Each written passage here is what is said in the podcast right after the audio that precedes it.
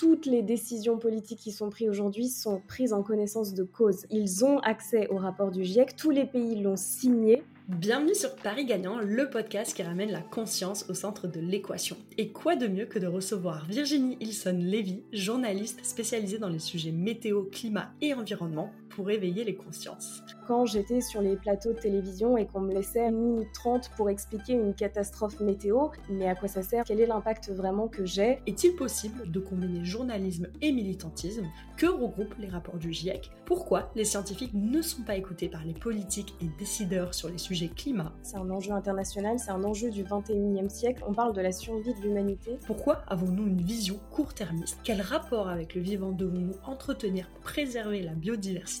Hormis le fait qu'ils n'en parlent pas assez, quand ils en parlent, ils n'en parlent pas bien. Par exemple, dans les reportages dans les JT, c'est 3% du temps. Comment ne pas se décourager et continuer avec nos éco-gestes? On parle 100% technologie, mais pas sobriété. Éveiller peut-être un peu plus les consciences et pousser à la mobilisation. Beaucoup de sujets plus qu'urgents abordés dans cet épisode et qui, je l'espère, pourront préserver votre optimisme. Il fait encore 30 degrés au mois d'octobre. J'allume ma télé et que je vois des chaînes qui s'amusent parce que c'est super, on peut encore se baigner en plein mois d'octobre. Les médias ne sont pas à la hauteur du problème. Je vous laisse donc en très bonne compagnie avec la merveilleuse et engagée Virginie Hilson-Lévy.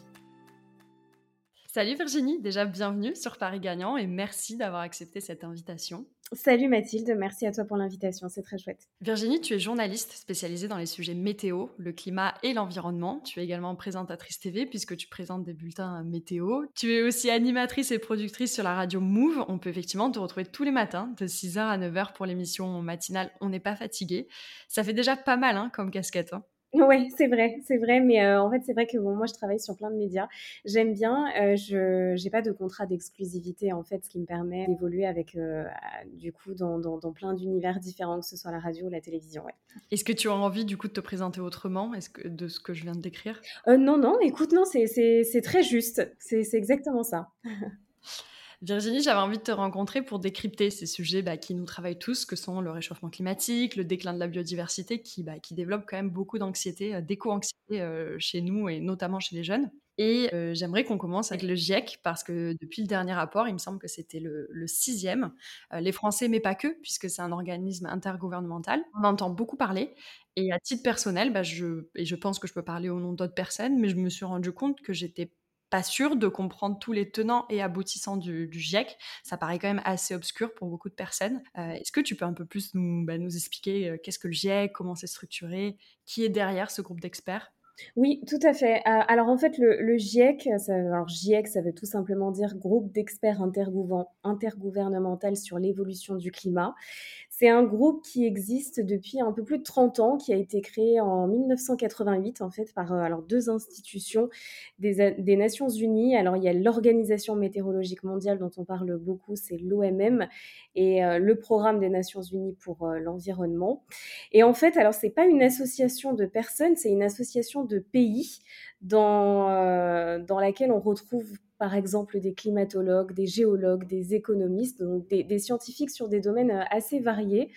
Et euh, en fait, le GIEC va évaluer l'état des connaissances sur l'évolution du climat, euh, ses causes et ses impacts. Alors, ils ne produisent pas de données, ils évaluent seulement ce qu'on sait aujourd'hui sur ces thématiques tout simplement, on va dire que les rapports du GIEC, donc là, comme tu l'as dit très justement, c'est le sixième qui est sorti il y a quelques mois, euh, ils fournissent un état des lieux régulier des connaissances les plus avancées. C'est comme si on fournissait aujourd'hui aux politiques un guide pour euh, désamorcer la bombe climat, si je puis m'exprimer euh, ainsi. Et en fait, c'est un document qui, qui est adopté à, à l'issue de ce qu'on appelle une session d'approbation avec les représentants des 195 pays membres du GIEC.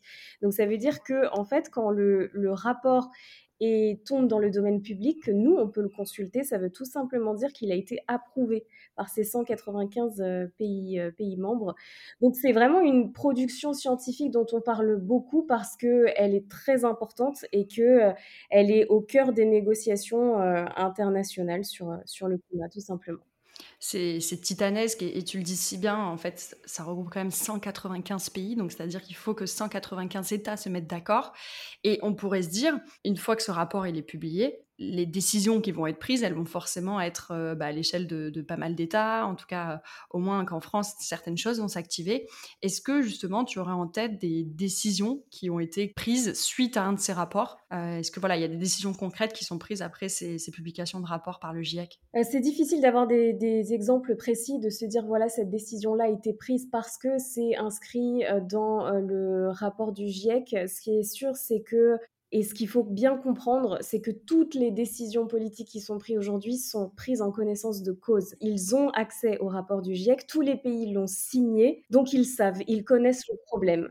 Et moi, c'est ça plutôt que je dirais qu'il faut se rendre compte, c'est-à-dire qu'aujourd'hui, bah, par exemple, là, dans l'actualité, on a l'autoroute euh, A69 euh, qui fait, qui fait débat. Bon, alors c'est en fait un projet qui est né il y a 20 ans. Il y a 20 ans, certes, la situation climatique n'était pas comme aujourd'hui, mais il y avait quand même un rapport du GIEC qui était sorti et que les États l'ont signé. Et donc, ils savaient pertinemment ce qu'il y avait à l'intérieur quand ils, prennent ce genre de, de décision. C'est plutôt ça. Après, c'est plus compliqué de dire, voilà, on a pris cette décision-là parce que c'est écrit dans le rapport du GIEC. Ce qui est sûr aussi, c'est que dans le rapport du GIEC, ils, émettent parfois des, solutions. C'est le cas par exemple en avril 2022. Ils ont, il y a eu un, rapport qui est sorti avec des, solutions proposées pour réduire les émissions de gaz à effet de serre. C'est des préconisations en fait qui ont pour objectif de limiter le réchauffement climatique à 1,5 degré, ce qu'on entend beaucoup, la température moyenne mondiale, comme ce qui avait été en fait convenu avec l'accord de Paris en 2015. Donc ce ne sont que des solutions que le GIEC propose Ensuite, libre aux États de les suivre ou pas. Donc ils savent, ils connaissent le problème. Et, si demain, justement, un auditeur, parce que qu'on se le dise, moi par exemple, je n'ai, en toute transparence, je n'ai jamais lu un rapport du GIEC, j'ai lu des comptes rendus, j'ai lu des livres qui un peu décryptent, des articles qui décryptent un peu euh, scientifiquement qu'est-ce qui est dit dans ce rapport.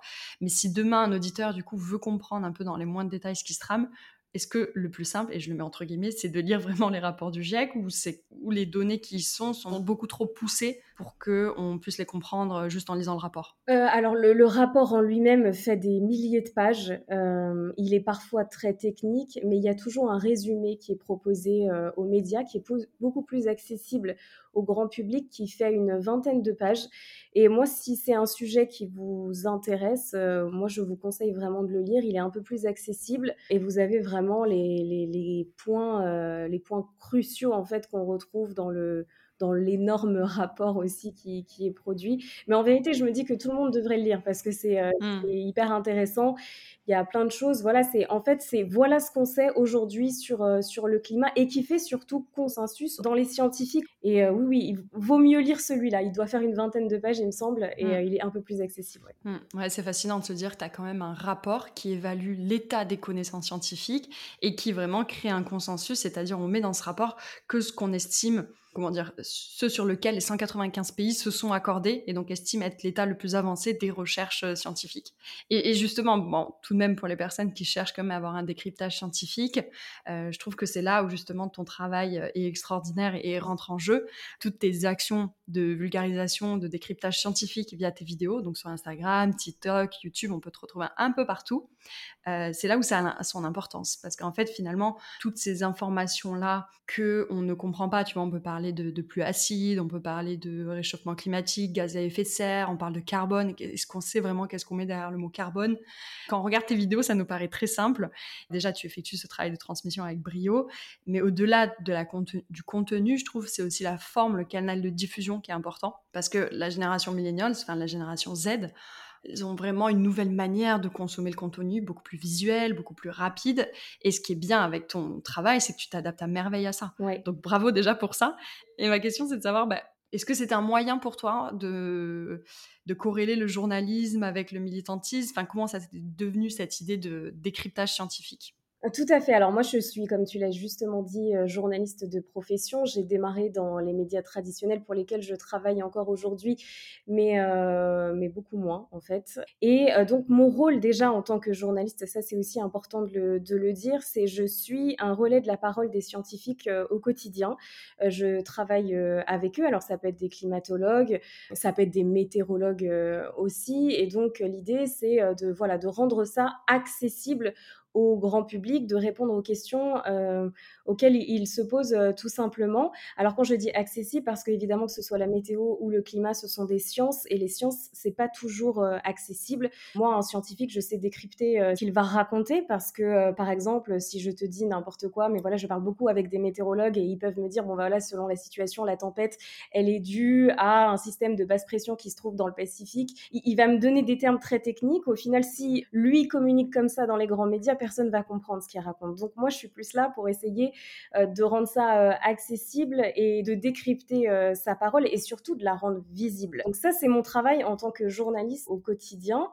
Après, c'est vrai que moi, je, je, travaillais beaucoup dans les médias traditionnels, donc que ce soit par exemple pendant longtemps pour le groupe France Télévisions, j'ai travaillé pour beaucoup de chaînes. Et si tu veux, c'est des thématiques sur lesquelles je suis sensibilisée depuis toujours. Moi, ça me prend aux tripes, vraiment. Et je suis arrivée à un moment où, quand j'étais sur les plateaux de télévision et qu'on me laissait une minute trente pour expliquer une catastrophe météo, mais je me disais, mais à quoi ça sert en fait? Quel est l'impact vraiment que j'ai? Je pense que ça y est, tout le monde a vu que la catastrophe. Alors certes, oui, je vais vous expliquer la situation météo derrière ça, mais comment je vais arriver à avoir un impact et à essayer de dire aux gens, mais il faut qu'on se mobilise tous pour que ça n'arrive plus? Et en fait, on ne me laissait pas cette place dans les JT, sur, les chaînes pour lesquelles je travaillais. Ça s'explique de plein de manières. On, pourra peut-être euh, y revenir. Pourquoi on ne laisse pas autant de place au climat aujourd'hui dans, dans, les médias? Mais ce qui est sûr, c'est que en plus de ça, moi, je ressentais, je commençais à ressentir de l'éco-anxiété parce que forcément, tous les jours, je suis plongée dans des, dans des études scientifiques. Il n'y a pas que des bonnes nouvelles, malheureusement. Et donc c'est dur, c'est dur quand on est sensibilisé avec euh, sur tout ça et qu'on se retrouve sur un plateau de télé et qu'on se dit vraiment mais je, je, je sais pas. Quel est le sens de quel est le sens de tout ça, d'autant plus qu'on n'en parle pas assez à mon goût.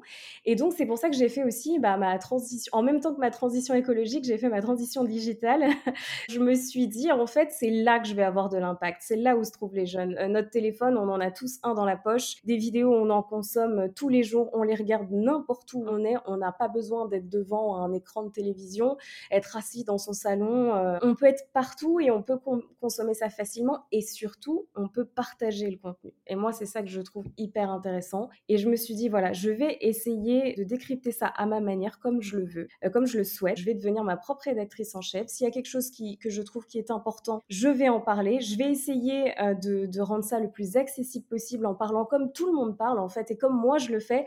Parce que quand je parle de ça à mes amis, ben, en fait, j'ai pas le même ton que quand je suis sur un plateau de télévision, parce que je peux pas le faire. Mais je me dis, mais c'est trop bête, en fait. J'ai l'impression que quand je, discute avec mes, mes potes et qui me posent des questions sur le climat, ben, j'ai l'impression de les toucher un peu plus que quand regarde un, JT à la télé. Et je me suis dit, bah voilà, c'est ça qu'il faut que je fasse. Et donc, euh, j'ai commencé à faire des petites vidéos euh, chez moi, tranquillement. Et en fait, j'ai vu que ça, ça prenait. C'est-à-dire, quand je dis que ça prenait, que les vidéos étaient partagées, que j'avais beaucoup de retours, euh, des, des, messages, on me posait des questions, on me disait, ah, c'est chouette. Je voyais que les vidéos étaient partagées.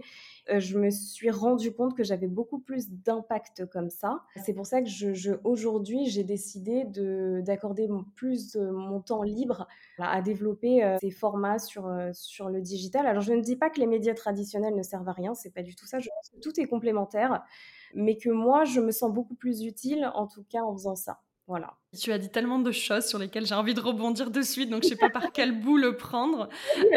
mais premièrement, tu as dit, euh, et j'imagine à juste titre, puisque tu connais le milieu, et c'est pour ça aussi que tu t'en es un petit peu euh, détaché, que dans le monde du journalisme, on n'accorde pas assez d'importance au climat. Enfin, on ne lui donne pas assez de visibilité. Qu'est-ce qui. Euh, pourquoi, en fait? Parce que je pense que tu as une position par rapport à ça.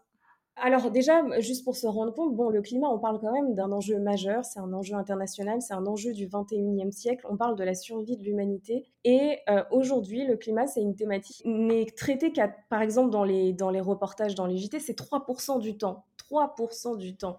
Enfin, moi, quand j'entends ce chiffre, je me dis, mais en fait, c'est pas possible. Mais alors, ça s'explique derrière, mais il faudrait, euh, en fait, c'est juste, il faut voir qu'une chaîne, le modèle économique, c'est qu'il faut parler au plus de personnes possible pour essayer évidemment de faire le plus d'audience et de vendre de plus de publicité pour que la chaîne bah, se développe et, surtout survive. C'est surtout ça. Donc si on parlait que du climat toute la journée, bah, il y a un moment donné, on toucherait pas tout le monde et ça fonctionnerait pas. Enfin, c'est une des raisons pour lesquelles on en parle aujourd'hui euh, pas assez. Mais euh, pour moi, les médias, hormis le fait qu'ils n'en parlent pas assez, quand ils en parlent, ils n'en parlent pas bien. Euh, c'est-à-dire que tout est basé aujourd'hui sur le catastrophisme. C'est-à-dire quand on va parler du climat, ben, on va vous montrer que des images d'incendies, on va vous montrer que des, des inondations qui ont fait des milliers de morts. Quand on traite la canicule, pareil, c'est vraiment la catastrophe. Alors certes, c'est des catastrophes, c'est vrai.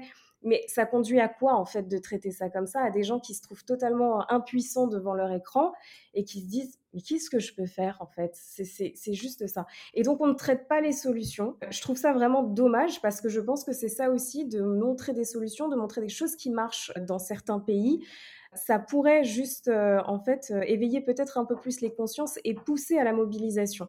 Et je trouve ça dommage, donc déjà qu'on ne traite pas ces solutions.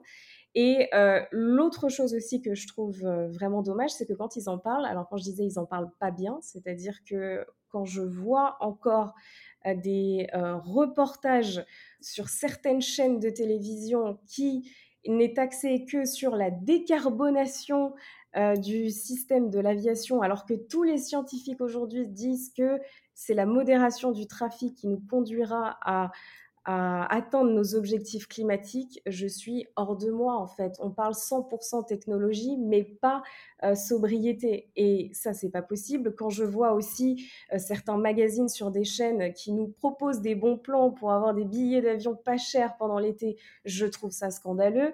Là, il fait encore 30 degrés au mois d'octobre et que j'allume ma télé et que je vois des chaînes qui s'amusent parce que c'est super, on peut encore se baigner en plein mois d'octobre je trouve qu'on est vraiment, mais les médias ne sont pas à la hauteur du, problème. Ils n'en parlent pas assez et quand ils en parlent, ils n'en parlent pas bien surtout. Mmh. Tu l'as dit justement, j'ai l'impression que pendant ton, ton métier, ton parcours de journalisme, ça t'a emmené à devenir d'autant plus engagé. Je ne sais pas si on peut parler de journalisme militant. En tout cas, il me semble que tu as été un petit peu attaqué sur ça. Et je suis curieuse de savoir bah, quelle était l'opposition. En fait, pourquoi on oppose le militantisme avec le journalisme? Ouais. Parce que pour moi, ça va de soi. Un journaliste, il a forcément. Enfin, pourquoi le journaliste, voilà, ne peut pas prendre parti Ça, c'est dans la déontologie euh, journalistique, c'est-à-dire qu'on doit être totalement euh, objectif sur les sujets euh, qu'on traite. Donc ça, c'est une déontologie. Mais moi, je suis sur une thématique où, alors, c'est pas possible. C'est pas possible d'être objectif.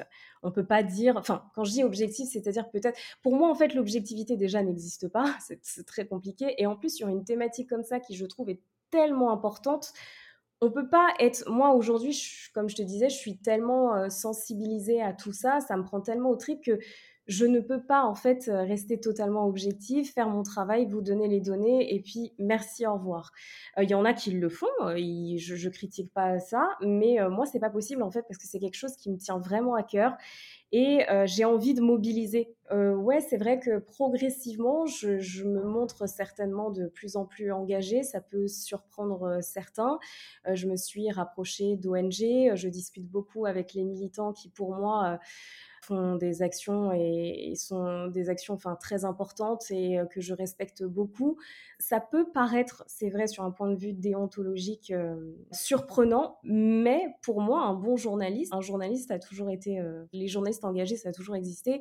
Et tant qu'on est à la recherche de la vérité, moi, ça me pose pas de problème. C'est-à-dire que mes contenus, certes, ils sont objectifs, mais ils sont pas totalement neutres. Et je pense qu'on le ressent. Ce matin d'ailleurs, tu as reçu Hugo Clément euh, sur ton émission euh, On n'est pas fatigué. Et il a mis aussi un point d'honneur sur ça. Il dit qu'aujourd'hui, les politiques n'écoutent pas, enfin les décideurs, les politiques n'écoutent pas les scientifiques sur tous les sujets euh, climat, environnement, biodiversité. Et si on repart de ce constat que bah, les décideurs, les politiques n'écoutent pas les scientifiques, moi je me dis, bon, bah, ça va forcément pousser les militants bah, à se révolter davantage, à faire beaucoup plus d'actions sur le terrain et chaque jour essayer de faire avorter des projets puisque dans tous les cas, si les politiques n'écoutent pas les scientifiques, bah, les projets détruisent le vivant bon, vont, être, euh, vont être amenés. Et en termes d'actualité, tu en parlais, le militant Thomas Braille, qui était en grève de la faim déjà depuis début septembre, qui avait aussi entamé une grève de la soif pour s'opposer au chantier de l'autoroute A69 euh, Castres-Toulouse, tu le mentionnais. Et très justement, durant cette émission ce matin, tu as posé la question à Hugo Clément, est-ce qu'on est obligé d'en arriver là? Est-ce qu'on est obligé de mettre en danger sa vie pour faire arrêter des projets? Et du coup, je te repose la question pour les personnes qui, euh, bah, qui n'auraient pas pu t'écouter ce matin. C'est assez dingue, c'est-à-dire que c'est un. Là, on se dit, c'est quelqu'un qui met sa vie en danger. Et pourquoi il le fait? Parce que c'est le dernier recours qu'il a pour qu'on l'écoute. Et moi, je trouve ça mais complètement fou. Alors voilà, on a mis euh, le projet euh, en suspens pendant quelques jours parce que voilà, il est parti à l'hôpital, parce que sa, santé se dégrade. Et c'est uniquement pour ça. Et je me dis, en fait, il faut qu'on en arrive là. Enfin, c'est quand même, c'est vraiment d'une tristesse pas possible. Alors pourquoi aujourd'hui euh, les gouvernements n'écoutent pas les scientifiques? Alors je, dirais la chose autrement. En fait, pourquoi les gouvernements n'écoutent pas les scientifiques sur le thème du climat? Parce que c'est marrant quand euh, il y avait euh, la Covid-19 et la pandémie. Là, pour le coup, les scientifiques étaient invités partout et on les a écoutés. Quand on leur a dit, bah, il faut, il faut confiner tout le monde, il faut qu'on ferme les supermarchés, les cinémas, tout, eh ben, on a fait tout et on a trouvé l'argent pour et c'était pas un problème. Par contre, là, les scientifiques qui parlent de, sur cette thématique, donc euh, le, climat, et qui parlent de réchauffement climatique, on les voit très peu dans les médias. Quand ils font des recommandations, on ne les écoute pas. Et on est obligé euh, d'avoir aujourd'hui des militants qui se battent sur le terrain pour faire arrêter des projets climaticides.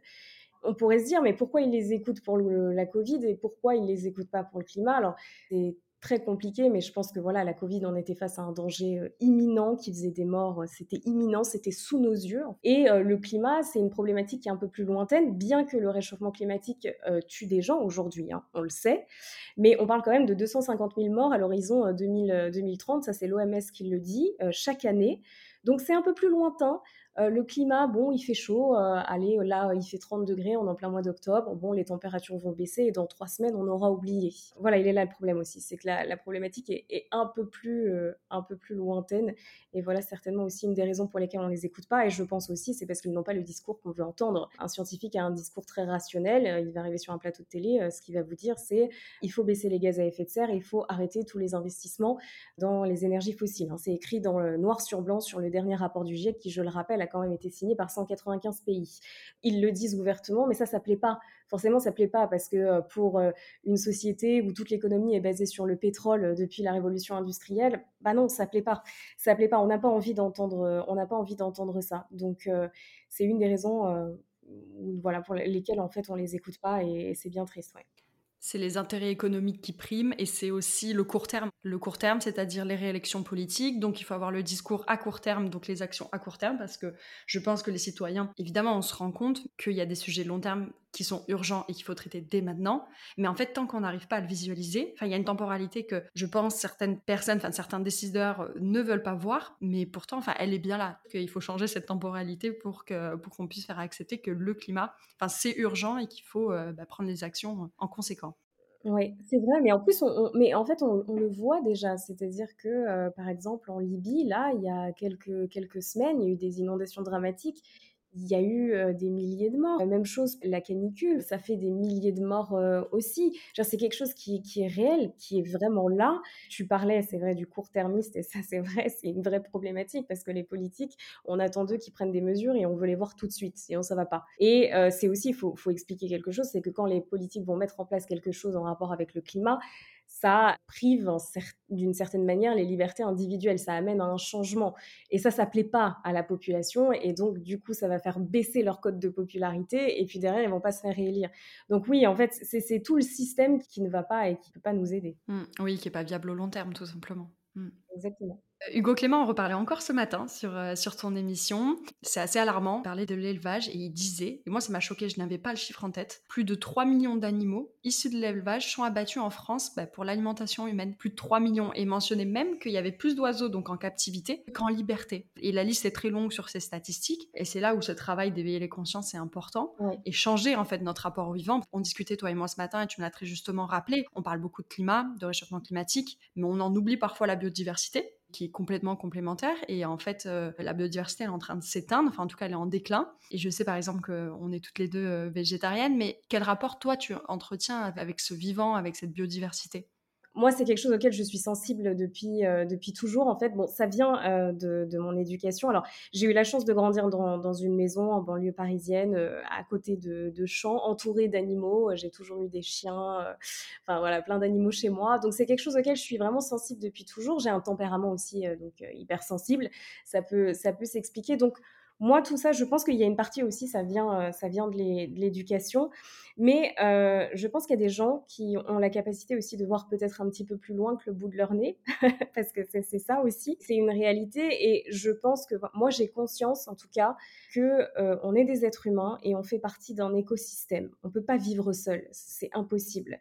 On a besoin des animaux certes pour se nourrir, on a besoin de la végétation pour euh, pour respirer. Je veux dire, un arbre, ça produit de l'oxygène. Demain, il n'y a plus d'arbres, il n'y a plus d'êtres vivants. Beaucoup de gens savent qu'aujourd'hui, on respire grâce à la végétation, mais je pense qu'il y a un niveau de conscience à, avoir par rapport à ça, qu'on a besoin des animaux pour, euh, pour se soigner, parce qu'il y a les molécules qu'il y a dans des médicaments qui viennent des, des animaux. Ça, c'est juste, voilà, on fait partie d'un écosystème et on ne peut pas s'en extraire. Quand j'entends, moi, par exemple, l'été dernier, des gens qui me disaient, quand je leur disais, bon bah voilà, on est en pleine canicule, euh, il fait 40 degrés, on va vers du 50 degrés à la moitié du 21e siècle, c'est écrit là aussi dans les rapports scientifiques, je n'invente rien, 50 degrés à Paris, et qu'on me répond, oh mais on a la climatisation aujourd'hui, on va vivre avec la clim, c'est pas un souci Virginie. Mais vous allez mettre des climatiseurs devant les arbres? Comment c'est possible ça? En fait, expliquez-moi, parce que demain, en fait, à 50 degrés, la végétation derrière ne va pas, ne va pas résister.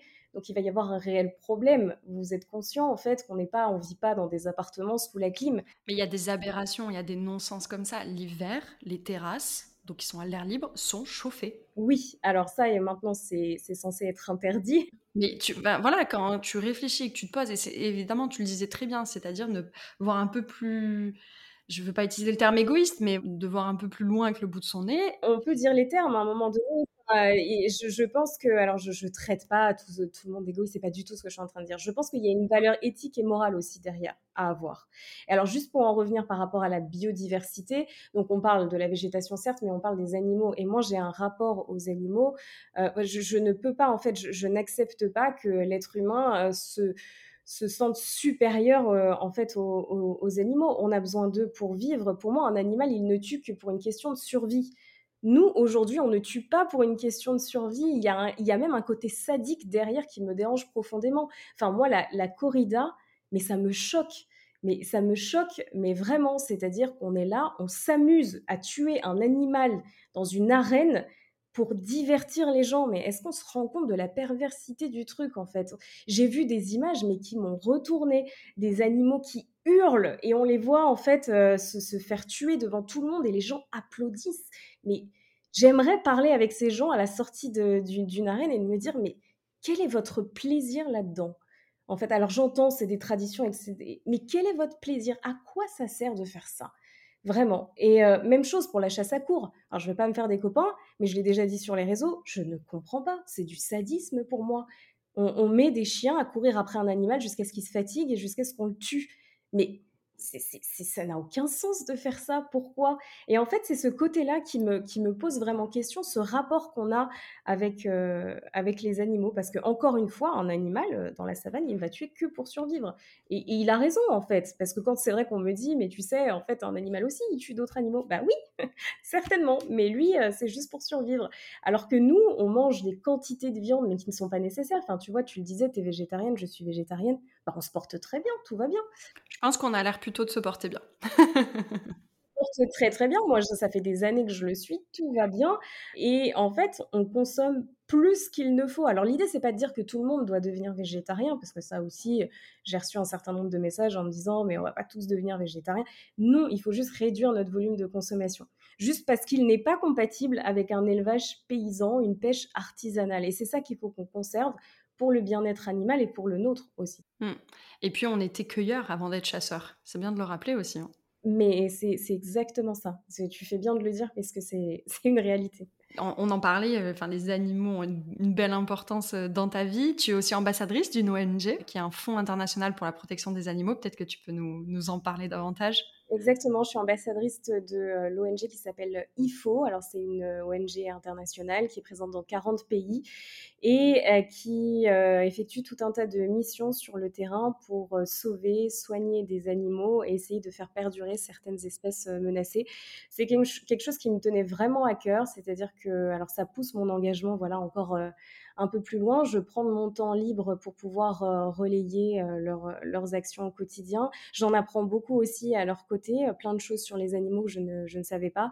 On va sortir plein aussi de petites vidéos comme ça pour essayer de sensibiliser le plus grand nombre. Mais c'est quelque chose qui était important parce que je pense que j'ai aussi envie de l'exposition et la visibilité que je peux avoir sur les réseaux, voire même les, médias un peu plus traditionnels, l'offrir à des causes comme ça qui me semblent euh, hyper importantes. Puis tout simplement parce que c'est quelque chose, moi, ouais, qui, auquel je suis, très sensible.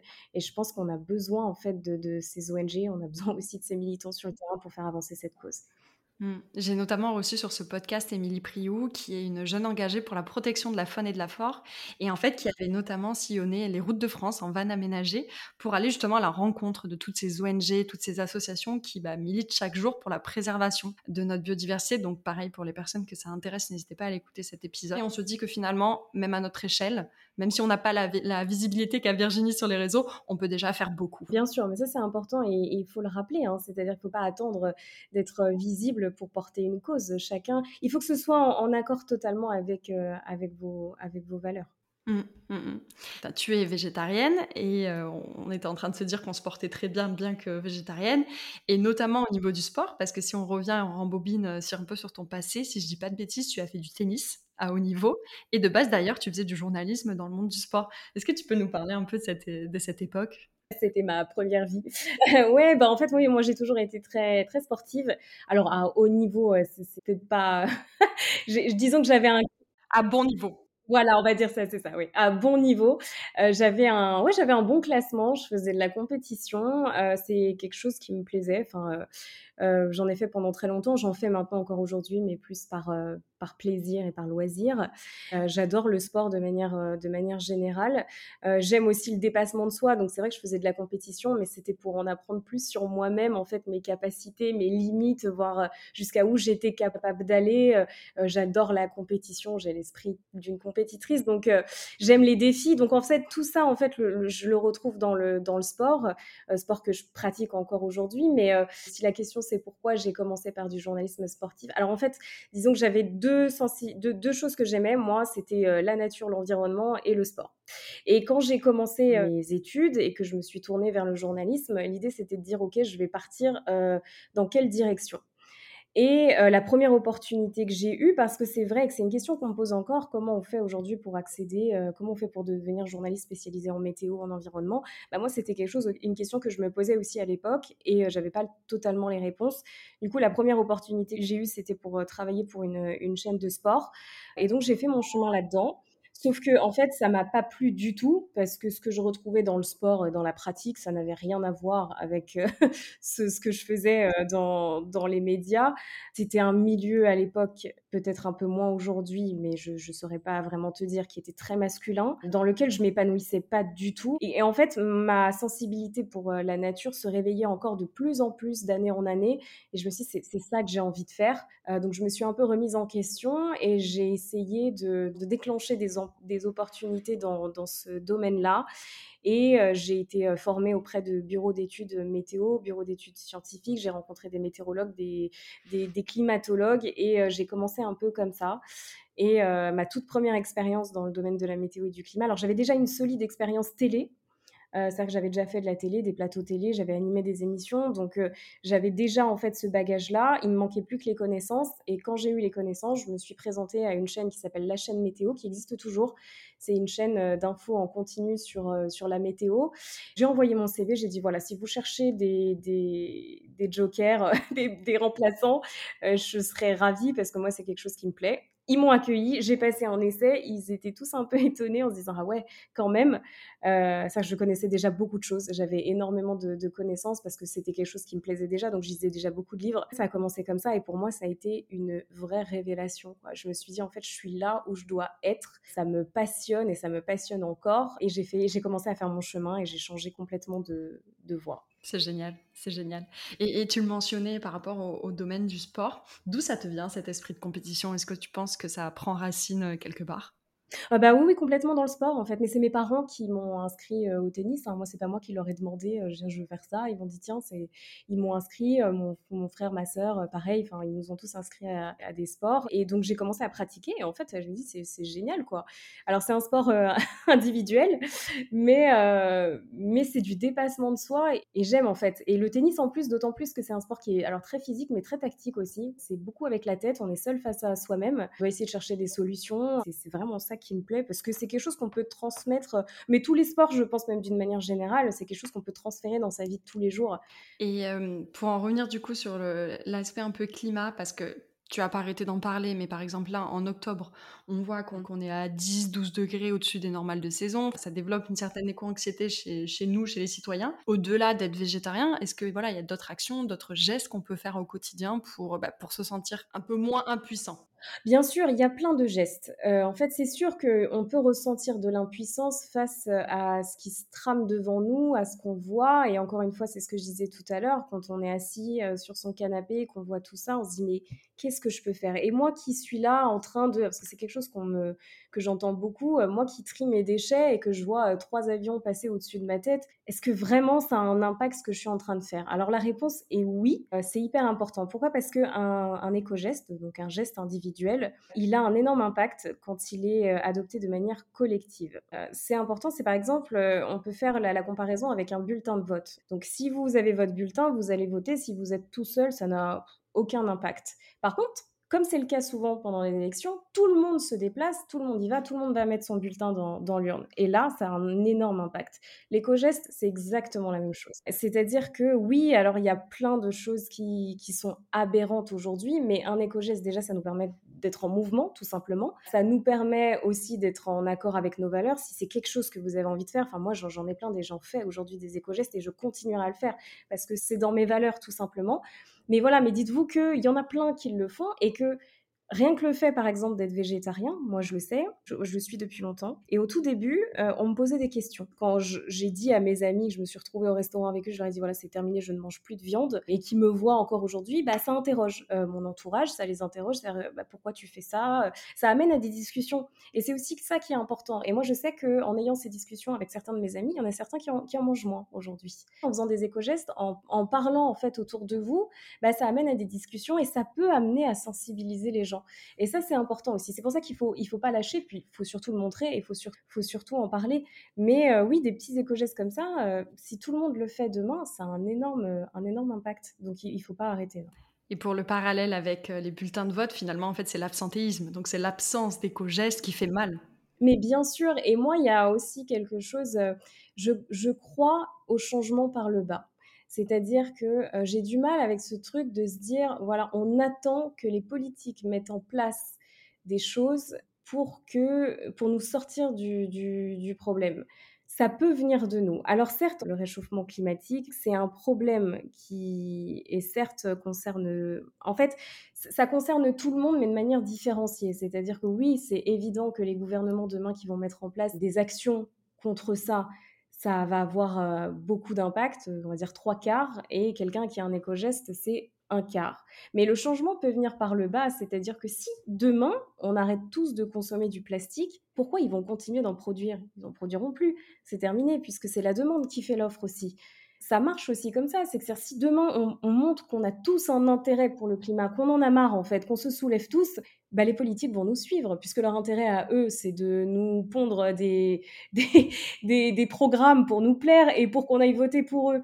Donc il y a un moment donné, si on montre qu'on a un véritable intérêt, qu'on en a marre de tout ça, bah alors là je peux vous dire qu'ils vont parler plus de climat. Donc il faut pas attendre il faut pas attendre d'eux qui nous, sortent de, de, de, de, ça, quoi, en fait. Ça, n'arrivera jamais. Enfin, jamais, j'espère que si.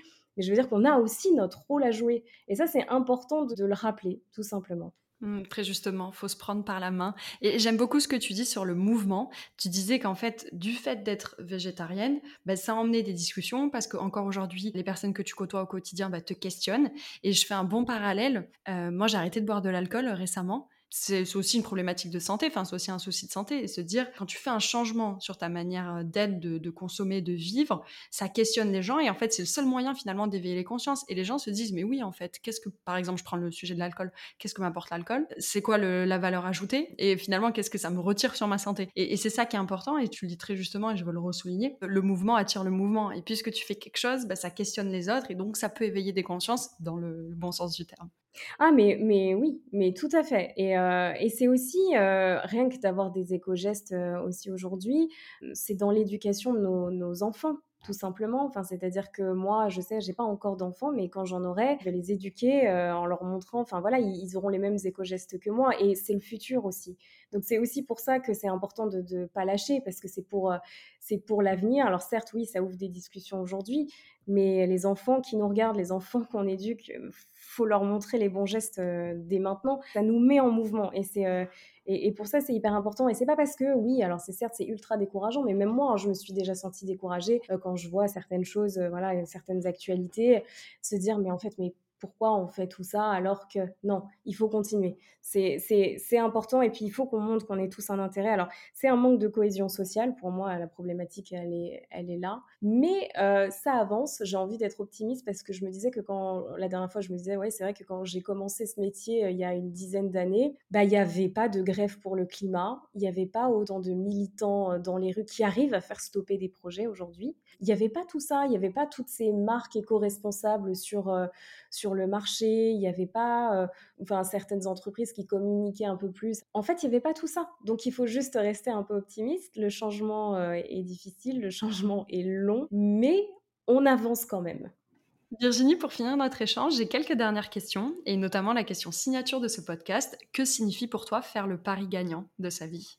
Il a peut-être déjà été fait, c'est-à-dire que j'ai reçu des messages euh, et qui m'encouragent encore plus dans mon travail au quotidien en me disant euh, merci, j'ai compris le problème et ça change beaucoup de choses dans ma vie aujourd'hui.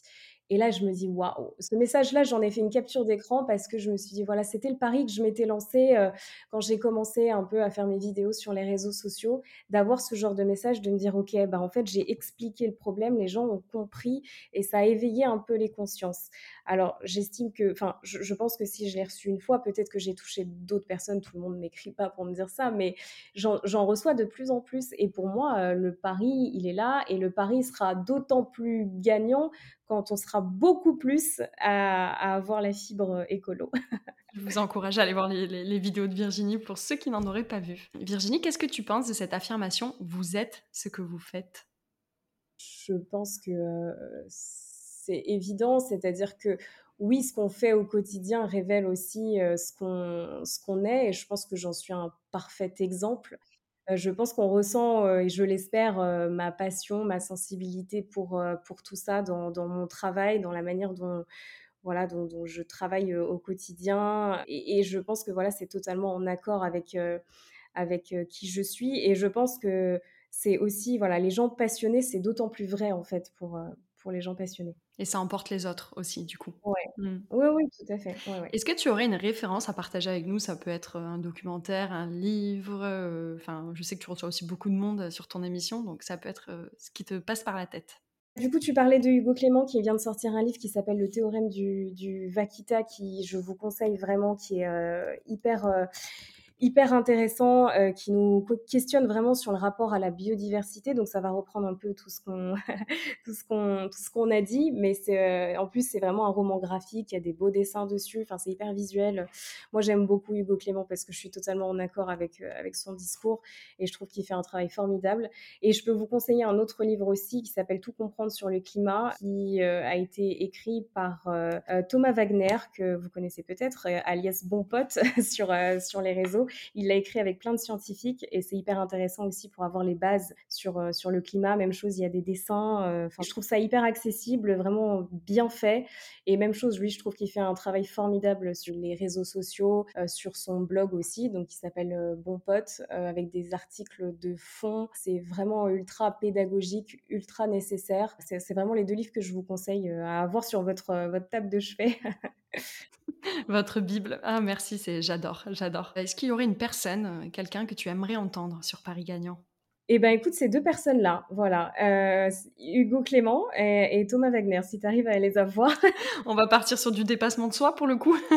il y en a plein, enfin, je veux dire, moi, je pense que tous les gens, heu, qui ont quelque chose à dire sur, heu, sur ce sujet et merci d'ailleurs à toi de leur laisser la parole parce que c'est hyper important. Je je pense qu'il faut les entendre, on leur laisse pas assez de place dans les médias traditionnels, comme je le disais. Donc tous les gens qui ont quelque chose à dire sur ce sujet, et pourquoi pas d'ailleurs des scientifiques. Tu vois, je pense à Valérie Masson-Delmotte, qui est une scientifique qui travaille pour le mmh. GIEC. Euh, même chose, hein, elle, elle a un discours, elle est très pédagogue, elle est passionnante, euh, elle, est, elle a une patience hors norme. faut leur laisser la parole à tous ces gens, donc euh, pourquoi pas l'inviter aussi sur ton, sur ton podcast, apprendra plein de choses. Carrément partante, je, je, prends le point, je prends le point. Merci beaucoup Virginie, merci pour tout, tous tes conseils. Merci à toi.